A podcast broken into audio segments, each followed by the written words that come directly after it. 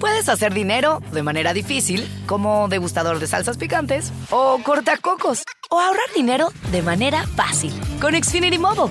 Entérate cómo clientes actuales pueden obtener una línea de un límite intro gratis por un año al comprar una línea de un límite. Ve a es.xfinitymobile.com. Oferta de línea o límite gratis termina el 21 de marzo. Aplican restricciones. Xfinity Mobile requiere Xfinity Internet. Velocidades reducidas tras 20 GB de uso por línea. El límite de datos puede variar.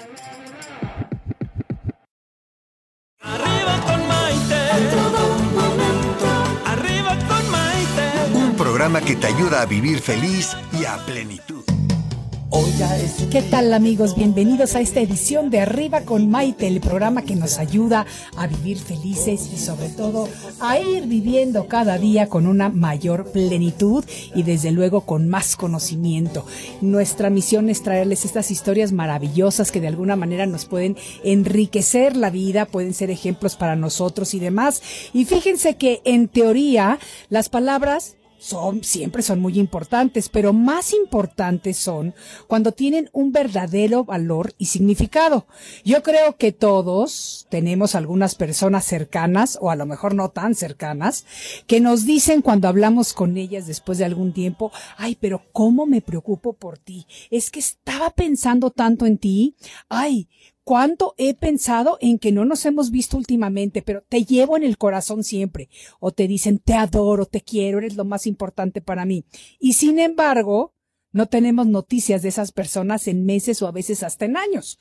O personas que, por ejemplo, dicen que su familia es lo principal para ellos. Y la verdad es que no les dedican tiempo. A lo mejor son muy buenos proveedores, pero tiempo no pasan con su familia. Esas son algunas de las incoherencias con las que la gente se enfrenta seguido. Por eso es muy importante que empecemos a crear conciencia de que debe de existir una coherencia entre nuestras palabras y nuestras acciones. Es decir, que lo que decimos vaya acompañado de actos o de acciones que le den validez a nuestra palabra. A ver si podemos, si alguien se identifica con esto, a ver si podemos empezar a practicar esto, porque la verdad es que es súper importante. Pero fíjense que la experiencia es la forma de conocimiento que se produce a partir de vivencias u observaciones. Es una forma de conocimiento que se produce eh, por medio de la observación, la participación y la vivencia de algún suceso. Una experiencia personal es algo individual que se va adquiriendo y se va forjando. Por otra parte, el aprendizaje es el conocimiento que se tiene de algo por medio precisamente de la experiencia, el estudio o la práctica. Es el proceso por medio del cual se modifican y adquieren habilidades, también conductas, valores y destrezas. Pero el aprendizaje es una facultad humana de adquirir conocimientos, aunque también Pongan atención y yo creo que ya lo saben. Muchos animales, los animales, también son capaces de adquirir habilidades y destrezas. Pero cuando analizamos la historia de la humanidad, el aprendizaje es ese elemento invisible que actúa para solucionar problemas, para inventar objetos y de cierto modo para cambiar al mundo. Si nos remontamos, por ejemplo, a la época en la que se descubrió el fuego, o cuando se descubrió la rueda o la agricultura, y más recientemente la computación, pues nos damos cuenta de que todo ha sido un sistema de aprendizaje que nos ha servido a través de la evolución definitivamente para mejorar como raza humana. Ahora bien, Aquellas experiencias, sentimientos, pensamientos y conductas que practicamos en nuestras vidas son las que terminan formando nuestra esencia. Cuando atravesamos por una situación dolorosa y completamos el duelo respectivo ante esta, podemos transformar esa adversidad en oportunidad ese obstáculo se convierte en una oportunidad de crecimiento, una oportunidad que nos ayude a alinearnos con nuestra misión de vida y que además nos abra caminos para fluir acorde a lo que debemos hacer individualmente, tanto por nosotros como por los demás. Esa es la maravilla de saber transformar adversidades en oportunidades. En muchas ocasiones, las adversidades vienen disfrazadas de situaciones dolorosas. Simplemente saben para qué? pues para que a la hora que atravesemos su proceso y salgamos de ella, nos hagan brillar, nos pulen, nos dan fuerza. De esa manera, podemos sacar lo mejor que llevamos dentro y que por alguna razón pues tenemos ahí guardadito. Y eso es precisamente lo que le pasó a mi invitada del día de hoy. Ella es una gran deportista, un orgullo mexicano, pero ella tuvo que atravesar por varias situaciones difíciles que al transformarlas en oportunidades le han abierto las puertas y la han ayudado a desarrollarse como una mejor persona, como una mejor mujer, como una persona más compasiva, dadivosa y que lucha por ayudar a los menos privilegiados. Ella es la campeona de natación Mariel Haunley, que ya se encuentra aquí en el estudio lista para contarnos acerca de su maravillosa travesía. Y ya verán, estén pendientes porque esta historia de éxito a ustedes les va a encantar. Y le doy la bienvenida con mucho cariño a todos mis amigos de las redes sociales que todos los días están al pie del cañón. Maite Prida Facebook, arriba con Maite Facebook, Maite Prida Oficial Instagram y todos los podcasts los pueden después escuchar en mi canal de YouTube Maite Prida. Estaremos de regreso con Mariel en un momentito. No se vayan, esto es Arriba con Maite. Estás escuchando Arriba con Maite. Enseguida volvemos.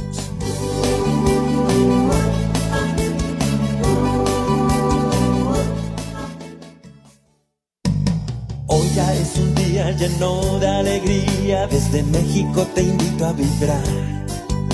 Con estos consejos, amigos e ilusiones que en tu radio y web podrás encontrar. Es el momento de conocernos y aprender, de disfrutar en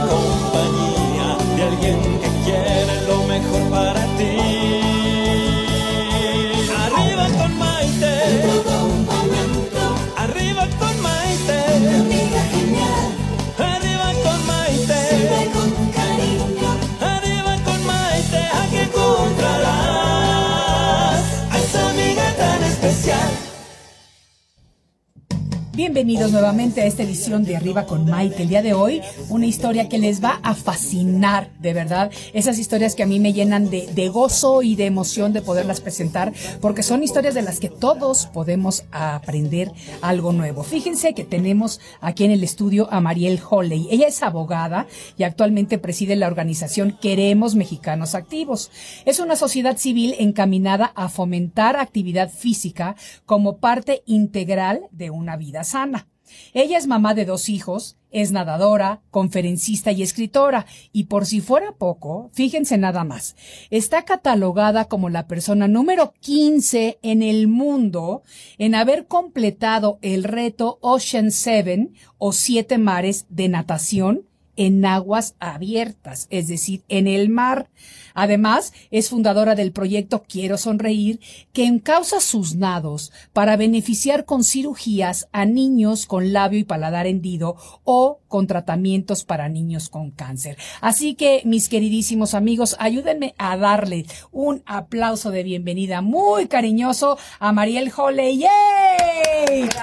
Ah, ¿qué pasó con mi público? ¿Qué pasó que me estaban dormiditos? Y les pregunté que si estaban despiertos y me dijeron que sí.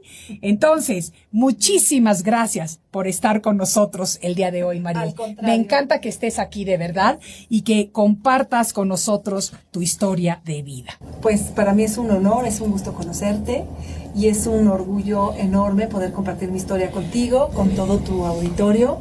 Y aquí estoy para compartir mucha vida, mucho entusiasmo, mucho, ah, pues mucho lo que comentaste hace un momento, ¿no? Cómo seguir dando pasos al frente ante la adversidad, ante obstáculos que pues la vida nos va poniendo, Claro. pero con todo el entusiasmo, con todas las ganas, sabiendo que podemos transformar nuestro entorno y pues la vida de otras personas. Poner Ay, un granito de arena. Ah, absolutamente, y eso es lo importante, ¿no? Yo creo que, bueno, tú empezaste a nadar desde que eras muy chica y te salió esta pasión por el nadar. A mí me encanta nadar, me encanta, pero que yo me haga una travesía, ni por casualidad entreno para eso. O sea, te lo voy a decir desde Sí. ahorita. Porque eso requiere mucha dedicación, mucho esfuerzo, mucha disciplina, entre muchas otras cosas. Así es, Maite. Como todo en la vida, ¿no? De alguna manera, cualquier objetivo que nos vamos, pues, planteando una meta, este, un sueño, pues se hace realidad cuando le aplicas esta fórmula que acabas de decir. Absolutamente. Mucho trabajo, mucha constancia, mucha disciplina, responsabilidad, eh, pues repitiendo la dosis cada día para, ir logrando ir logrando nuestros sueños. Exacto, pero ¿qué te llevó a ti a empezar a hacer? Porque, por ejemplo, uno, y sobre todo cuando uno es niño, que tiene todos estos sueños y que está absolutamente seguro de que los va a hacer, eh, cuando va a nadar al mar, por decirte que va a unas vacaciones, se mete a nadar al mar y empieza a hacer competencias con sus hermanos o lo que sea, te lo digo por experiencia propia. Bueno, yo en esa época, el famoso de la natación era Max Spitz, o sea, seguramente te recordarás todas las medallas olímpicas que ganó. Entonces, claro que nadas con todas las ganas y el entusiasmo del mundo porque dices, yo voy a llegar a ser así y es lo que voy a hacer. Eh, obviamente, pues más reciente Michael Phelps, o sea, todo el mundo sabe, yo veía las Olimpiadas pegada a él y después cuando me metí a nadar, obvio, me sentía él, aunque nada que ver, ¿verdad? Pero ¿cómo haces que esa ilusión de niño se traduzca en una meta y una manera de vivir de adulto? Sí. Es una pregunta bien interesante, Maite, me estás poniendo así en un aprieto. Pero te voy a decir, yo creo que de alguna manera cuando somos niños nos planteamos estos sueños maravillosos, ¿no? ¿Sí? Y conforme vamos creciendo nos vamos dando cuenta que a lo mejor ese sueño como que se va alejando y vamos creciendo dejando de ser niños. Y de repente llegamos a una edad adulta en la que a ver, ubícate, sueños para los niños, ¿no? Sí, sí. Y entonces tú deja de fantasear y Ponte a trabajar. Y haz lo que tienes que hacer. Y yo creo que ahí es donde estamos perdiendo un poco. Yo pienso que para ser un adulto feliz hay que seguir siendo niños. Siempre cultivar a nuestro niño interior. Significa seguir teniendo estos grandísimos sueños. Ahora, dependerá de ti si los quieres llevar a cabo, si los quieres hacer realidad. Porque el sueño está ahí. Y sin embargo es uno el que va a ir dando pasos al frente, el que va a ir construyendo ese sueño cada día. Sí. Y entonces yo creo que es, es, muy claro, ¿no? Alguien por ahí dijo, hay que imaginarnos cosas grandes. No, hay que hacerlas. Claro. Hay que soñar y realmente poner tu empeño para que cada día puedas soñar con los ojos abiertos. Claro. Porque todos los seres humanos soñamos, pero pues cuando algunos se despiertan, pues ya se les olvidó el sueño. Exactamente. O soñaron, ¿no? Exactamente. Y yo creo que ahí es donde tenemos que tener muy claro qué sueños queremos hacer realidad. Y depende de nosotros. Sí. ¿No? Y entonces, al hacer realidad nuestros sueños, ¿cómo los hacemos realidad? Pues con constancia, dedicación, esfuerzo, trabajo, con esta idea, soñar con los ojos abiertos. Porque el soñar con los ojos abiertos significa que vas haciéndole frente a todo lo que venga en el camino y vas construyendo en base a ese sueño que tuviste para hacerlo realidad. Entonces, mira, yo invito a todo tu auditorio que nos está escuchando que sueñe como yo, con los ojos abiertos. Claro, y que, y que no se dé por vencido y que siga adelante. Exacto. Y, y una cosa muy importante que ya mencionamos, siempre cultivar y cuidar a nuestro niño interior. Siempre. No importa si tenemos 80 años. No, no importa. para los sueños no hay edad y es bien importante tener esto en claro. Y a lo mejor habrá que tener más compromiso, más responsabilidad, Claro. más trabajo. Pero mira, hay que ser muy organizados, ¿no? Sí. Entonces, sin dejar de, de cumplir con las responsabilidades, de hacer lo que uno tiene que hacer, pero dejar un espacio para seguir cultivando a ese niño. Claro. Ese niño maravilloso que cuando tuvimos a lo mejor 8 o 10 años nos imaginó en la luna, ¿no? Sí. Esa niña que a los nueve años fui yo, hice mi primer nado en el mar. Y yo dije, qué espectacular De aquí soy, es de esto, aquí de aquí, soy. soy. ¿no? Y luego, pues, estudiale y chambéale y la carrera y el trabajo. Y yo quiero ir al mar. ¿Por qué no? Claro. Ya, pues, de alguna Claro. manera he ido construyendo para ir haciendo realidad esos sueños. ¿Cuándo fue tu primera, o sea, tu primera experiencia, nos lo acabas de decir a los nueve años, pero tu primera realmente travesía en el mar? Mira, yo creo que tuve, digamos, un intermedio entre esta primera travesía de los nueve años de edad Sí. ¿no? Que fue así como en, en un ambiente, como lo comentaste, de vacaciones, Sí. este, donde pues después de una caminata en la playa con los pies raspados, Sí. el calorón, ya sabes, las chapas a todo lo que da, yo dije, no, yo me regreso nadando. Y ya que estaba dentro del agua, dije, pues nádale, porque no que te regresabas nadando. Y que ves a los adultos al lado tuyo caminando y te vas ahí. Exactamente, exactamente, ¿no? Y al principio ni siquiera quería meter la cabeza al mar porque, porque pues no traía gogles, no traía ningún tipo de protección. Y yo me acuerdo que te cayó una gotita de agua de mar en el ojo y te y llorabas, el ojo, sí, sí, sí, sí, Y de repente me animo a abrir los ojos adentro del mar y no me arde. Es decir, no se me salen los ojos. Claro, claro. Y dije, wow, ese fue un aprendizaje maravilloso en mi vida, porque luego hay cosas que nos espantan y que nos molestan. Sin siquiera saber. Exacto. Por lo que creemos que va a pasar. Porque no vamos a ser capaces de. Y mira, fuimos capaces, ¿no? O sea, sí lo podemos hacer. Y luego también me di cuenta que pues para llegar a donde había empezado la caminata, pues había que nadarle. Claro. Nadarle. y si me quedaba en el reventar de la ola, pues ¿qué te pasa? Te revuelca la ola. Claro. Y si te quedas ahí, la que sigue te vuelve a revolcar. Entonces, esos son pequeños aprendizajes de niño, ¿no? Que vas descubriendo cómo funciona el mundo, por así decirlo, el mundo en lo que tú decías, en la experiencia, en lo físico, y de repente lo aplicas a cuando eres adulto y tienes una situación compleja y te revuelca la ola. Y te das cuenta que las olas más complicadas, pues no te revuelcan en el mar, te revuelcan afuera del agua. Claro. Y te das cuenta que, pues hay que aprender a nadar contracorriente en todos los ámbitos. Y tener la paciencia para nadar contracorriente para lograr tu objetivo. Absolutamente. ¿No? Y te das cuenta que, que ese temor que tenías de algo, de ahí viene el tiburón y ahí viene el tiburón, hay que, hay que saberlo controlar, ¿no? Y a veces los tiburones más complejos están en el espejo. Claro. Entonces a mí me dicen, ¿y no te dan miedo los tiburones? Pues con hambre, quién sabe quién de la primera mordida. Exacto. Pero el más complejo tiburón que me puede salir es el que me sale cuando me veo en el espejo, ¿no? Ese que te hace pensar que no eres capaz, que no vas a tener las posibilidades, que por qué te estás imaginando esos sueños grandes si tú, poca cosa. No, o sea, no queremos esos tiburones en nuestra vida. Absolutamente. Mira qué bonita analogía hiciste, ¿eh? Porque sí generalmente pensamos en el mar, en los tiburones, que además me da mucha risa, porque realmente se mueren muchísimas más personas de accidentes de coche. Piquetes de, mosco. Exacto, piquetes, de, abeja, lo que sea, que mordidos de tiburón. Pero claro, yo creo que a partir de los ochentas, cuando salió esta serie de películas de, de tiburón, Jaws, o sea, tan famosa, nos creó un pánico inconsciente que se sembró aquí adentro. Y, y no podemos evitar alguna vez estar en el agua y estar asustados pensando que viene Bueno, hasta en la alberca. De bueno, repente hay gente pero, que en la noche me dice, ay, no te da cosa nadar en la alberca de noche y yo. Ay, a mí me encanta, ¿eh? A mí, me encanta. Y en la noche en el mar es una belleza. Una belleza. yo soy como sirena. Yo siempre les digo a mis hijos que yo creo que en otra vida fui sirena, porque de verdad a mí no sabes lo que me gusta el agua. Nada más que yo no fui sirena competitiva. Yo fui sirena de relax adentro del agua, que a mí me encanta. Sí, ¿sabes qué? Que, que lo que iba con esto que te decía de este intermedio entre los grandes cruces que he hecho que conforman el reto de Ocean Seven, que la gente dice, ¿qué es eso de los siete mares? ¿no? Y entonces, a ver, Mariel, explícanos qué son los siete mares. Y los siete mares son estos siete más eh, ambiciosos o emblemáticos nados que se dan en diferentes partes del mundo. Sí. Empezamos por el Canal de la Mancha, sí. entre Inglaterra y Francia, que Que ese ha de haber sido congelante el agua no el más frío de los siete mares, pero frío. Muy y frío. Me tardé 14 horas 33 minutos. Es lo que estaba leyendo cuando estaba viendo tus informes. Creo que solamente tienes uno que es menos de 10 horas si no me equivoco. Es correcto, es correcto. Y eso es impresionante. ¿Cómo puedes nadar 14 horas continuas? O sea. Pues tu cabeza decide qué quieres hacer en la vida. Y si decide que vas a nadar 14 horas seguidas, vas a nadar 14 horas seguidas. ¿Y sabes qué tu me cabeza impresiona? es muy fuerte.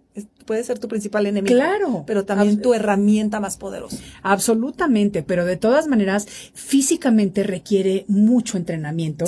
Poder nadar y aguantar todas esas horas en el mar. Así es, ¿no? O sea, todos estos, estos retos requieren de, de un de un andamiaje, por así decirlo, previo muy importante, que es el entrenamiento. Sí. O sea, alguien que llega y dice, yo quiero ser arquitecto. Sí. Pues no llega el primer día a la universidad a decir dónde hago el examen profesional. O dónde construyo la casa. O, sí, o sea, previo hay años de estudio, de dedicación, de preparación y lo, lo mismo sucede con estos nados. Sí. Yo, uno no llega así como a Inglaterra, ah, pues vengo a ver si cruzo el canal de la Mancha nadando. Sí, no. no. Entonces yo creo que la parte más compleja, más relevante de todo esto es ese camino, ese camino que te va llevando al día que estás parado en la playa de Shakespeare, en Dover, y lo único que estás esperando es que suene la sirena de la embarcación para echarte al agua y nadar. Claro, porque además a mí lo que me encantaría es que nos describas un poquito para las personas que no han visto cómo se hacen estos nados. No es que tú llegas a la playa, tiras tu toalla y dices, voy a nadar y me recogen allá del otro lado. No, no, no. Eh, requiere una preparación, llevas un equipo de apoyo, que yo leí también por ahí que, que tus hijos te han acompañado como equipo de apoyo en algunas de las competencias. Mi principal equipo de apoyo es mi familia. Qué maravilla. Y en su momento mi papá. Sí. Y mi familia, digamos, extendida. Mi papá, mi hermana, mi mamá, eh, mi esposo, mis hijos, mi tía. Y además mi equipo técnico, ¿no? Este, Gela Limonchi, por una parte, Ariadna del Villar, médico del deporte, Nora Toledano, que además de ser nadadora, bueno, pues has digamos que ha sido parte de este equipo y parte de, de mucho de este proyecto de los cursos de aguas abiertas. Este, Pero cuéntanos en qué consiste, o sea, cómo va la preparación, cómo llegas a ese momento en el que estás esperando que, suene, el silbato para que entonces ya va. Mira, ese fue mi primer gran cruce, el Canal de la Mancha, en 2011. Y me dice alguien por ahí, ¿y cuánto habías entrenado para llegar ahí? Pues yo creo que desde ese día que nadé a los nueve años en Acapulco, fue mi primer entrenamiento para poder estar parada en la playa de Shakespeare esperando la sirena de la embarcación. En los años previos, básicamente nado mil kilómetros al año. Wow. Más o menos 100 kilómetros, un poquito más al mes. Wow. Hay meses que un poco más, meses que un poco menos. Febrero es un mes corto y luego eh, completar los 100 kilómetros cuesta, pero básicamente nado 100 kilómetros al mes, lo que significa más o menos mil kilómetros al año. Para ese cruce además me entrené bañarme con agua fría todos los días, todos los días, todos los días. Horror. febrero, marzo, abril. Horror. Eh, entrené en la laguna de Alchichica, eh, entre Veracruz y Puebla, que es un lugar con altitud y con la temperatura del agua fría, abajo de 18 grados centígrados. ¿no? Yo sabía que el canal de la Mancha iba a estar entre 15 y 16 grados centígrados, entonces había que acoplar mi cuerpo a ello. Una vez a la semana tina con hielo, y que eso son inmersiones, por así decirlo, de, de 15, 20 minutos a una hora, porque en realidad no te estás moviendo. Claro. Pero estás haciendo que tu cuerpo se acostumbre al frío. Nadé en el Nevado de Toluca, ¿no? Este. ¿En qué parte? En la laguna. Ah, de veras. del Nevado de Toluca. Ok, ok. Y entonces, bueno, pues era una manera de decir, a ver, Mariel, te quejas de la regadera, ubícate lo que sí es frío, 6 grados centígrados. Entonces, todo esto lleva una preparación de mucho, de mucho tiempo de mucho kilometraje, pero también una preparación acá arriba, ¿no? ¿Qué va a pasar cuando estés a la mitad del nado, a las seis horas, ocho horas, nueve horas, y empiece a entrar en tu mente el ya no puedo más? Que, que, que si te pasa cuando vas en el tráfico y dices ya no aguanto, ya me quiero bajar del coche. ¿no? Claro. Lo mismo. Yo sabía que iba a llegar ese momento en el que mi cuerpo iba a estar en una situación de crisis. De decir, ya no, ya puedo, no puedo más. ¿Y qué va a pasar? Si llegas a ese punto. Entonces hay que visualizarlo desde antes, cómo reaccionar, ¿no? ¿Y qué va a pasar cuando eh, pues el viento incremente y entonces la ola te va revolcando y vas tragando agua y te quieres dar por vencido? Y tal cual, a mí me pasó en ese sentido así. Cuando empiezas a nadar, empiezas a nadar con una euforia, con un gozo. Empecé a las 8 de la mañana después de haber esperado casi 10 días en Dover, como la fecha exacta en el que iba a ser digamos, el día perfecto para Porque tienes que también esperar la condición climática adecuada. Exactamente. No te puedes echar cualquier día. ¿Qué tal si ya te viene una tormenta o si las olas van a estar muy altas? Un año o sea, hay mucho viento. Un año antes, casi hay personas que dos años antes reservan su ventana de oportunidad, ¿no? Y dentro de este espacio de tiempo en el que es la oportunidad para el nado, pues hay que esperar el mejor día. Y el mejor día uno lo quiere perfecto, lo quiere así planito, que sin viento, ¿no? Para que el mar esté así planito como, como plato de sopa. Exacto. Y que esté el agua calientita y que el sol esté calientito y, y no siempre se dan las cosas así. Claro. En mi caso, no se dieron así. Claro. Me tocó un día muy complejo. El capitán de la embarcación me llamó una noche antes y me dijo, Mariel, hay dos. La buena empiezas de día, porque normalmente estos cruces se inician en la madrugada. A mí me tocaba por la ventana, por la marea, empezar de día, 8 de la mañana. La mala es que empiezas con viento. Esperemos que conforme avance el día disminuya. Esperemos, porque... No se sabe, el viento es el viento. Incrementó el viento. Entonces sí fue un nado muy complejo. Y cuando llevaba nueve horas y media, me pesaban los hombros, iba tragando agua todo el tiempo, me dolía la boca del estómago de, lo, de, tanta agua de sal que había tragado, me revolcaba la ola, este, y empezó a rondar en mi cabeza una frase nefasta. La, e, e, e, esa frase que, que no quieres tener cerca nunca y que yo le pido a mis hijos que no la digan y que no la piensen y yo misma me pido no la digas, Mariel, no la repitas. Y yo sabía que faltaba un par de minutos para que de la embarcación sonara el silbato que indicaba que debía detenerme y flotando en el agua tomar mi bebida de hidratación. Sí. Y lo dije, Maite. No. Y dije, ya no puedo más. No me lo digas. Y me solté llorando. En el momento que me di cuenta que de mi boca salieron esas palabras, me solté llorando. Ay, es que después de nueve horas con treinta minutos, o sea, yo creo que y no veía tierra. Es Desde el punto en el que estaba no veía tierra. Me imagino que no la veías. Iba a la mitad. Eh, era un momento de crisis, ¿no? De las crisis que nos pasan a todos en la vida. No se necesita ser nadador ni estar en el canal de la Mancha para Pero hay muchas veces que decimos ya no puedo más por alguna circunstancia. Tengo que interrumpir un segundito porque ya Alex me está dando la indicación de que tenemos que tomar una pausa, pero es una breve pausa y continuamos con esta historia extraordinaria. Y espérense para todo lo que viene aquí con Mariel Holley. No se vayan. Esto es Arriba con Maite. Volvemos enseguida. Estás escuchando Arriba con Maite. Enseguida volvemos.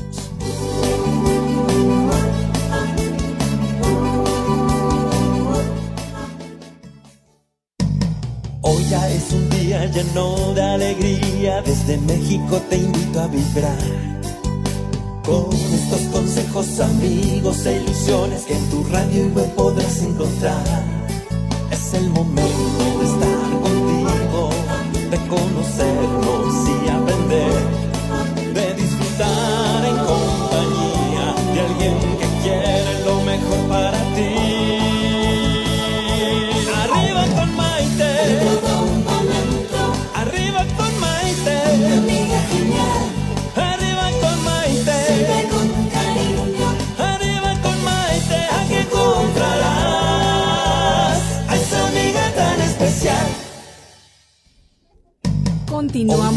esta historia de vida, con un ejemplo maravilloso de esas historias que a mí, como ustedes ya saben, me gusta compartir con ustedes, porque nos pueden dejar una huella, nos pueden sembrar una semillita y de verdad eh, nos pueden servir de ejemplo para transformar sobre todo cuando tenemos adversidades en maravillosas oportunidades de crecimiento. Mariel nos estaba contando que durante su primera travesía, ya en el Canal de la Mancha, ya llevaba nueve horas treinta minutos nadando, ya tenía, bueno, le dolía el cuerpo, obviamente, le tenía dolor de estómago, y empezó a rondar por su cabeza la frase ya no puedo más, una frase que ella definitivamente se niega a aceptar y a decir y que toda la vida le ha dicho a sus hijos no lo digan porque uno sí puede pero yo creo que también es normal y todos tenemos esos momentos en, el, en el que nos quebramos. Tal cual. Y, y decimos es que ya no puedo más ¿sí? O sea, y, y te desvaneces, o sea, te desvaneces. ¿Qué hiciste tú en ese momento? Porque no te pudiste haber desvanecido si no, no estarías aquí. Pues de alguna manera no me desvanecí, pero sí me solté llorando. Porque me di cuenta que lo que estaba pasando es que me estaba dando por vencida. Sí. De un esfuerzo, de un trabajo, de un proyecto, de un sueño que había tenido desde hacía muchísimos años. Desde que escuchaba a mi abuelo que cruzó el Canal de la Mancha porque fue soldado en la Primera Guerra Mundial. Pero no lo cruzó a nado. Lo cruzó en barco. En barco, que es muy diferente. Claro, pero, pero yo decía, esta historia de mi abuelo, y cuando yo me enteré que también se podía cruzar el Canal de la Mancha a nado, yo dije, yo quiero. Claro, yo, quiero ser la heroína y yo quiero que mis nietos hablen de mí, que yo crucé el Canal de la Mancha. Claro. Y cuando estoy en ese punto, que, que, que sale, ¿no? Y sabes qué, que nos sale muy fácil ante las adversidades, decimos, ay, no, yo no, ay, no, yo no puedo con eso, ay, no, eso está imposible para mí, ay, no. Y yo dije, no, Mariel, o sea, no tienes que tener la capacidad y la voluntad de decir, sigo adelante. Y eso es algo que, que me gusta compartir, porque en realidad estamos muy hechos a que ante cualquier dificultad decimos, ay, no, esto está muy difícil, ay, no, esto está muy complicado, no, yo mejor aviento la toalla, no, yo eso no es para mí, no, eso es imposible, no, yo nunca voy a poder, no, da, da, da, da. ¿Pero por qué? Claro. Y creo que los seres humanos somos el único ser vivo que tenemos la bendición de tener la voluntad. Claro. Y la voluntad es una gota de agua que así como cae en una semilla y germina y da un árbol maravilloso, la misma capacidad que tiene esa gota de agua tiene nuestra capacidad que se llama voluntad que es un instante. Absolutamente. Es un instante, es un pensamiento, decir, sí puedo o no. Sí, sí, sí, sí. Pero además de todo, también tenemos esa capacidad de decidir. Podemos decidir ser víctimas, víctimas toda la vida, víctimas de las circunstancias, víctimas de nuestro entorno, víctimas de la familia, víctimas de lo que quieras, o podemos decidir ser guerreros. Y cuando tomamos esa decisión, es impresionante cómo crecemos como personas. Sí, y yo creo que además eh, contribuimos en el crecimiento de los demás. Claro. Porque eso es algo bien importante, ¿no? Está muy fácil decir, es que yo no puedo con esto, y entonces los demás te escuchan. Sí. Y tus hijos te escuchan. Claro. Y entonces el día de mañana pídeles que saquen buenas calificaciones. Claro, te va a decir que no pueden. No pueden. Claro. Y entonces es una manera como de irnos fortaleciendo a nosotros para ir fortaleciendo a otras personas. Y ese día tal cual yo dije, tengo frío, me avientan mi botella, me tomo mi líquido, estoy flotando así en el agua y dije, media hora más. Y agárrate, porque en esa media hora toma la decisión, es tu decisión, como dices tú. Y entonces sí, o te subes a la embarcación y, asumes que, bueno, no se pudo, no llegaste, pero nadaste X tiempo, hiciste un intento, o llegas hasta la otra orilla el tiempo que te cueste por llegar. ¿Y cuánto tiempo te tardó llegar? 14 horas 33 minutos. O sea que desde las 9 horas, cuando te surgió ese pensamiento, todavía te aventaste 6 horas más. 6 horas más en la noche. Se hizo de noche. Eh, pues la noche trae consigo pues muchas cosas, ¿no? Y si de repente a la gente se le va el sueño en la cama. Imagínate en el mar. En el, Pero ¿sabes qué descubrí ese día, Maite? Que lo relevante de la vida no se ve con los ojos se ve con el corazón. O sea, yo iba nadando sin ver a dónde iba. Yo iba nadando con el corazón sabiendo que eventualmente mi mano iba a tocar arena. Y eso significaba que ya había llegado. Y entonces eso es algo que tengo aquí muy adentro. Ay, qué bonito está eso, que hay cosas que no se ven con los ojos, que no se, se ven con el corazón. Qué bonita frase, nos vamos a quedar con esa frase definitivamente el día de hoy. Pero, bueno, esta travesía comienza, termina, qué maravilla, y esta es la primera de las siete. Esta es la primera de las siete. de las siete que son los siete mares. Los siete mares. Y que después de ahí vino el canal de Catalina, entre la costa de California y la isla Catalina. Después vino... Que ese canal también es frillón. Y ese se, nada, se nada de noche. Ah, nada más. Sí, empiezas durante la noche, a las diez, 10, 11 de la noche. Sí. Y la idea es que eh, te evitas viento. ¿No? Ah, Durante la madrugada. Claro. Y la noche es cuando más tranquilo está el viento. Entonces, nada de noche. Ese me tardé solo 11 horas 27 minutos. Solo, casi nada. Después nadé el estrecho de Gibraltar. Ese, fíjate que me llamó muchísimo la atención. Porque he tenido la oportunidad de estar muchas veces por ahí y siempre me quedo viendo al peñón y siempre se me antoja llegar, obviamente, no nadando no nadando, ¿me entiendes? Pero ese me llamó mucho la atención. Fue el más corto de todas las travesías, Fue el más corto, pero te voy a decir, fue el más, de los más complejos. ¿Por porque mi esposo había fallecido un mes antes. No me digas. Y casi un par de meses antes. Sí. Después de, pues de un proceso de cáncer complicado. Sí, que es la adversidad a la que yo me refería cuando empecé a hablar en la presentación del programa. Exacto. Ajá a ver, platícanos un poquito de... Eh, es, todo un proceso, porque cuando yo iba a nadar el Canal de la Mancha, invito a mi papá a ser mi médico a bordo. Mi papá era médico, había sido cirujano del Instituto Mexicano del Seguro Social, cirujano reconstructivo. Cuando se jubila, lo invitan a hacer cirugías para niños con labio paladar hendido. Sí. Por eso tengo como causa el labio paladar hendido. Que te voy a presentar a un doctor maravilloso que es el director de la clínica del labio paladar hendido aquí en México. ¿Quién es? Eh, Roger Roberto Martínez Wagner. Ah, okay. Sí, y él tiene su, bueno, sus eventos lindísimos en donde hace estas fiestas divinas. Seguro conoció a, mi papá. Seguro que él es joven, ¿eh? Él es joven, pero seguro que sí lo conoció y él es colaborador de nosotros, viene muy seguido al programa. Pues encantada. Me va a encantar que se conozcan para ver cómo suman esfuerzos. Y entonces, tres meses antes de hacer mi cruce al Canal de la Mancha, mi papá fallece. ¿Cómo? Sí, también, complejísimo. Sí. Entonces, mi papá iba a ser mi médico a bordo. ¿Y, él sí falleció de repente? Yo creo que sí, tuvo un ataque cardíaco, pero no lo tuvo sentado, sino pues digamos que tuvo una situación compleja. Sí. Se cayó de una terraza de siete pisos. ¿Cómo? Y como que al detenerse de mi mamá, jaló a mi mamá. ¿Cómo? Y se cayeron los dos. Entonces, ¿Siete pisos? De siete metros, perdón. ¿De, siete, metros. se cayeron? Sí, y mi papá cayó pues sobre el asfalto y mi mamá cayó sobre unas plantas. Y este. ¿Y esa fue la diferencia? Probablemente no, es lo que me dice el médico. Tu papá hubiera tenido una, su situación fue cardíaca Claro. Y por eso, al sentir que venía esto, se trató de sostener y se cayeron juntos. Y yo creo que la diferencia fue, pues, que mi mamá, digamos que no, no, no era su momento. No era su momento. Entonces, definitivamente. Pero entonces yo tengo que decidir después de esta situación tan compleja. Sí. Si es el momento Ajá. de cruzar el canal de la Mancha o no. Claro, porque tú estás empezando a pasar un duelo.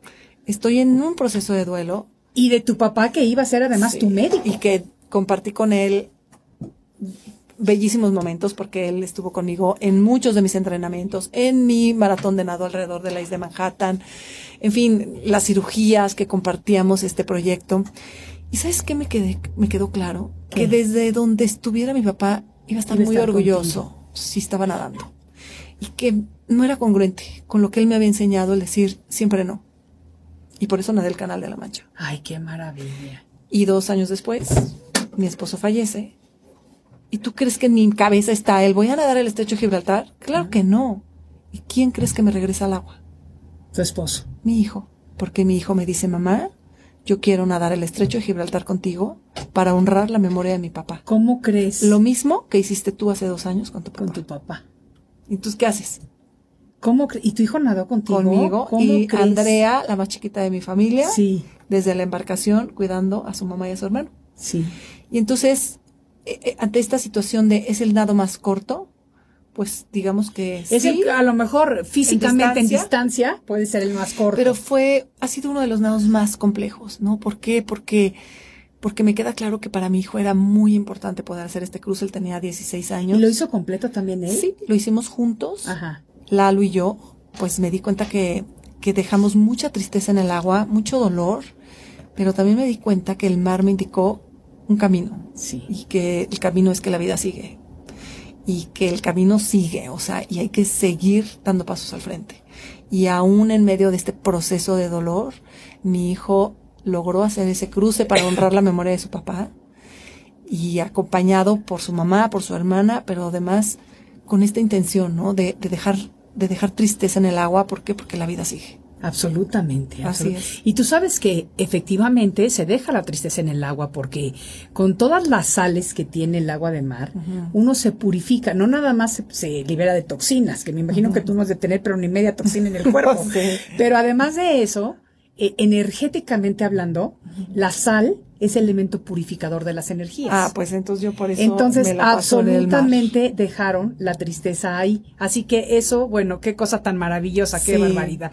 Fíjate que te voy a hacer un comentario hablando de adversidades, que nos escribe Olga Lugo y dice lo siguiente. Hola Maite, mi adversidad creo me ha dado la oportunidad de volver a brillar en medio de la oscuridad y no perder el piso. Hoy emprendiendo el arte, pinto al óleo, buscando espacios para vender mis obras, apenas caminando y bailando entre los matices de la vida. Wow. Qué bonito, qué, bonito lo que nos dices, Olga. La adversidad nos hace, nos hace más fuertes. Sí. La adversidad nos, nos enseña lo que es relevante en la vida. ¿no? Absolutamente. Y nos, nos hace mucho más conscientes de quiénes somos. Sí. Más personas. Sí. Más humildes. Más humanos. Más, humanos. Más decir, eh, volteo para atrás y si veo que alguien se queda, me regreso y te ayudo. Y te doy la mano y vente, vamos juntos. Y, y eso te genera esta situación de adversidad.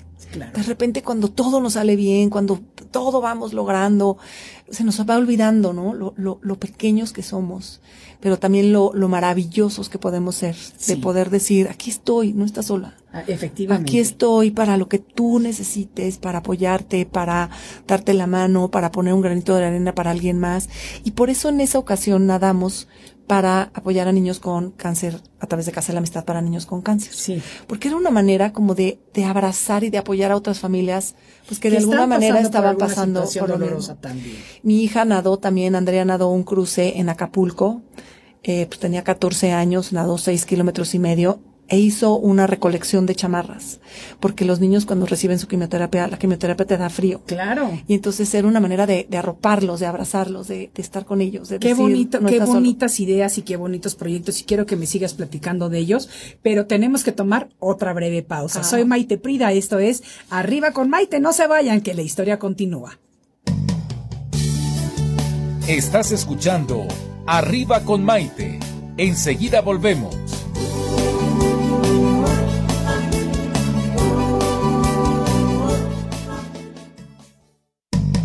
Hoy ya es un día lleno de alegría, desde México te invito a vibrar. Con estos consejos, amigos e ilusiones que en tu radio y web podrás encontrar. Es el momento de estar contigo, de conocernos y aprender,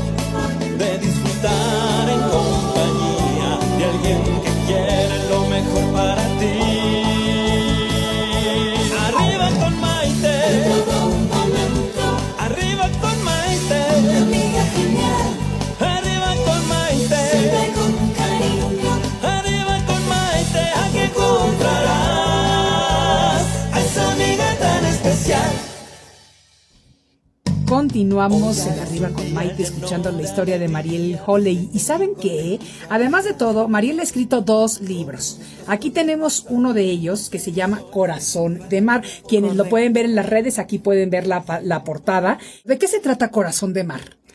Mira, Maite, cuando intenté hacer el cruce en Japón, me tocó tormenta. Tormenta, físicamente una tormenta. Y al mismo tiempo que se estaba gestando esta tormenta en lo físico con Pero te tocó en el mar, adentro Sí, del mar, cuando ya habías sí, empezado. Cuando ya había ¿Al empezado. cuánto tiempo de estar nadando? A los 10 minutos. ¿Cómo crees? Sí. ¿No, te, ¿No te saliste? te voy a explicar qué pasó. Digamos que el capitán de la embarcación me cita a la una de la mañana para empezar entre tres y cuatro de la mañana. Tratamos de salir, había mucho viento, mucha lluvia, decide regresar y dice que va a esperar un par de horas a que, digamos, baje pues el, el- el viento y la lluvia. Sí. Y cinco o seis de la mañana navegamos hacia el punto de salida y parece que se está aminorando la tormenta. Sin embargo, me echó al agua a la mitad de lo que, pues de alguna manera seguía siendo un clima no apto, ¿no? No el, me- no, el ma- no el más apto para nadar. Empiezo a nadar y me doy cuenta que estoy en medio de una tormenta, pero no nada más en lo físico. En mi mente se estaba generando una gran tormenta, porque había estado esperando tres, cuatro días en este lugar con el día perfecto y ese día no tenía autorización para nadar, entonces no podía nadar. Y el capitán de la embarcación me dice que ese día, el que me toca nadar, ese sí tengo autorización para nadar y ese día hay tormenta, entonces mi mente está enojada.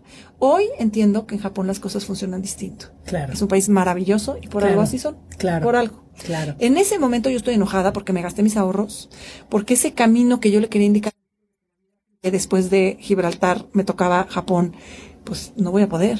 Y ya me gasté mis ahorros en el viaje. Y no voy a poder porque esta tormenta me va a sacar del agua. Y porque además me empiezo a enojar porque no es la primer tormenta que me pasa en la vida. ¿No? Y esta sí es real, esta sí es en el agua. Y entonces entre las cuatro y cinco horas de nado, mi equipo técnico me dice, Mariel, no puedes seguir nadando.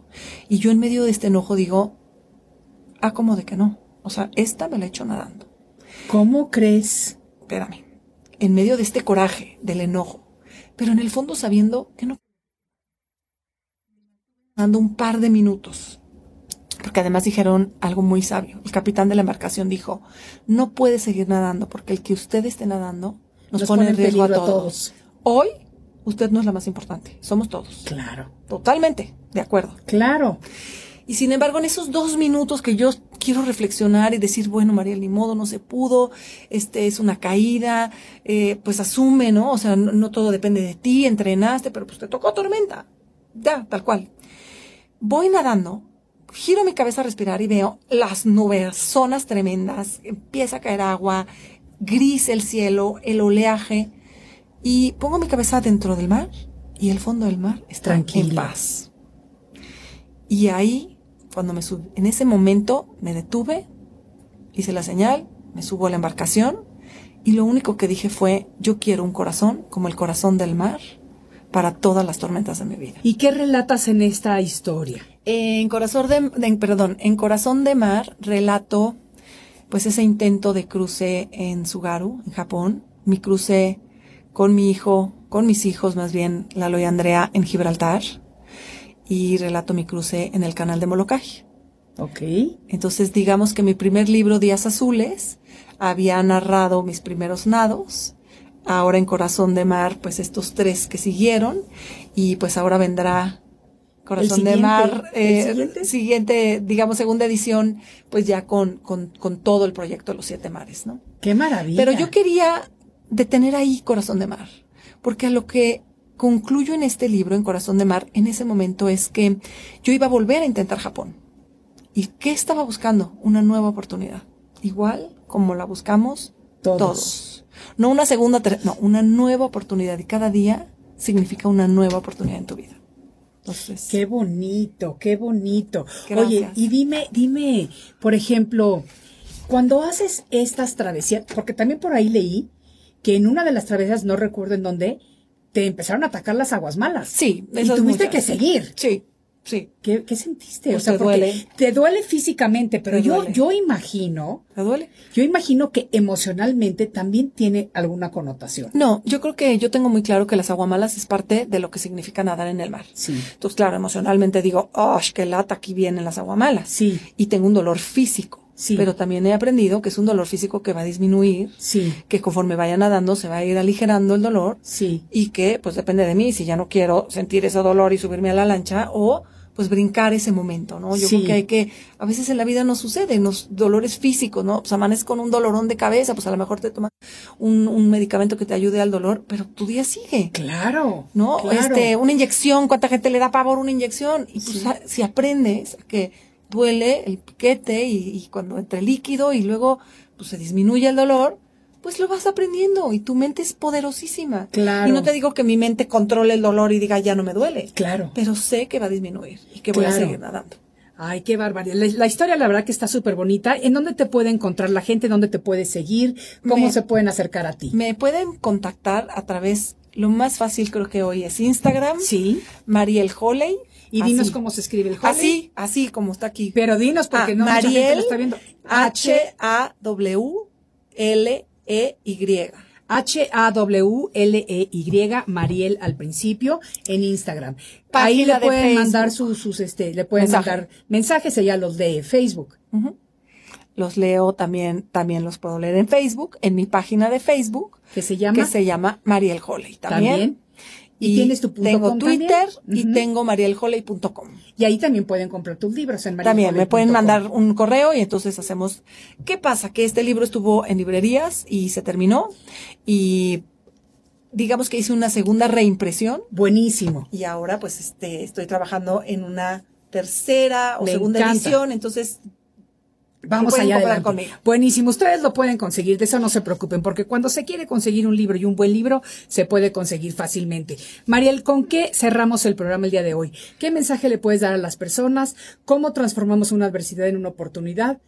Mira, algo bien importante que quiero comentar y que gracias por, por, por prestarme este micrófono.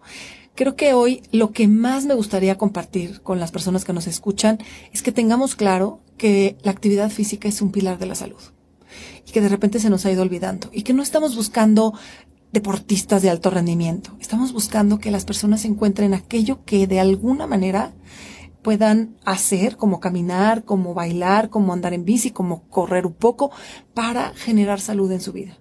¿Y por qué lo digo? Porque me encanta este comentario de que puedas ayudar a alguien más. Esto que estoy diciendo es una gran herramienta, la actividad física es una gran herramienta para preservar salud y prevenir enfermedades.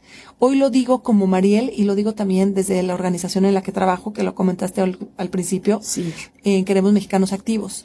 Y esta semana que viene, eh, a partir de mañana, empezamos con Nado por mi corazón. Te voy a invitar, Maite. ¿Y qué es Nado por mi Nado corazón? por mi corazón es un evento en el que están invitados a participar todos aquellos nadadores que ya tengan una alberca en donde hacerlo que lo que buscamos es generar conciencia sobre el cuidado del órgano vital más importante que tiene el ser humano, que es el corazón. Absolutamente, cuenta conmigo para eso. Ándale. Y pues te agradezco muchísimo que hayas participado con nosotros el día de hoy. Gracias. Espero que sea la primera de varias visitas, que sigamos promoviendo tus nuevos libros y hablando de cosas maravillosas y sobre todo impulsando en esto tan lindo que tú tienes. Gracias. Amigos, a todos ustedes, como todos los días, les doy las gracias por haberme regalado lo más valioso que tenemos los seres humanos, que es precisamente nuestro tiempo. Soy Maite Prida desde la Ciudad de México y esto fue Arriba con Maite. Nos vemos en el siguiente de la serie. Que tengan un lindo día. Arriba con Maite. Arriba con Maite. Un programa que te ayuda a vivir feliz y a plenitud. Arriba con Maite. Aquí encontrarás